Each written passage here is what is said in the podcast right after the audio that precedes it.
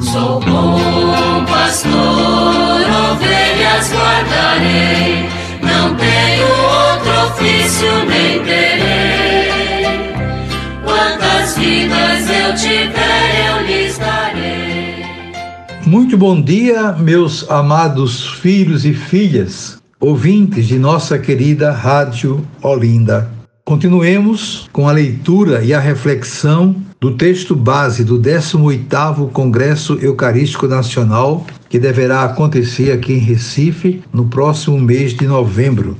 Nós estamos no capítulo 1, tratando da Assembleia Eucarística Pão para Todas as Mesas. E damos continuidade a partir daquilo que está na página 18 do texto base. Para compreendermos a Eucaristia como fonte e ápice da vida da Igreja, São Paulo nos lembra de que a Igreja é o corpo sacramental de Cristo. O cálice da bênção que abençoamos não é comunhão com o sangue de Cristo, e o pão que partimos não é comunhão com o corpo de Cristo? Porque há um só pão, nós, embora muitos, somos um só corpo, pois todos participamos desse único pão, conforme está em 1 Coríntios 10, 16, 17. E nós temos aqui, meus irmãos e minhas irmãs, na interpretação de São Paulo, algo muito importante que já vimos aprofundando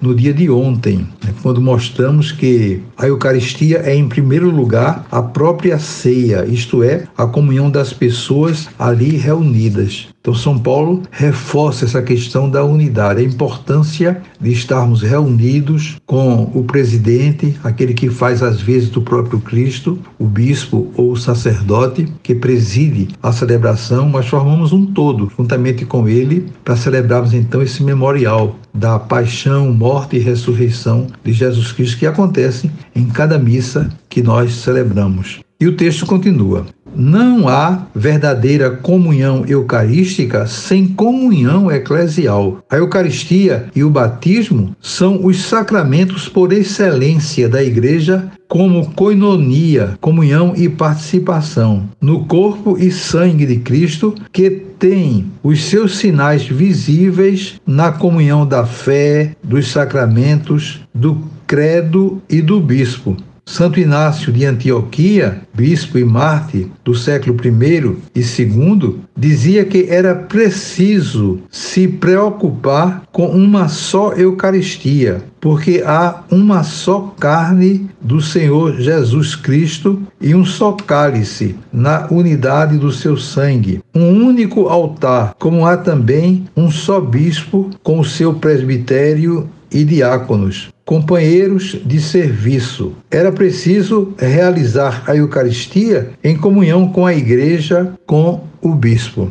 São João Paulo II, na encíclica Eclésia de Eucaristia, refletindo sobre esta passagem de São Paulo, nos lembra de que, pela comunhão eucarística, a Igreja é consolidada igualmente na sua unidade de corpo de Cristo a esse efeito unificador que tem a participação no banquete eucarístico, alude São Paulo quando diz aos Coríntios: o pão que partimos não é a comunhão no corpo de Cristo? Uma vez que há um só pão, nós, embora sendo muitos, formamos um só corpo, porque todos participamos do mesmo pão concreto e profundo, São João Crisóstomo comenta: com efeito, o que é o pão? É o corpo de Cristo, e em que se transformam aqueles que o recebem. No corpo de Cristo,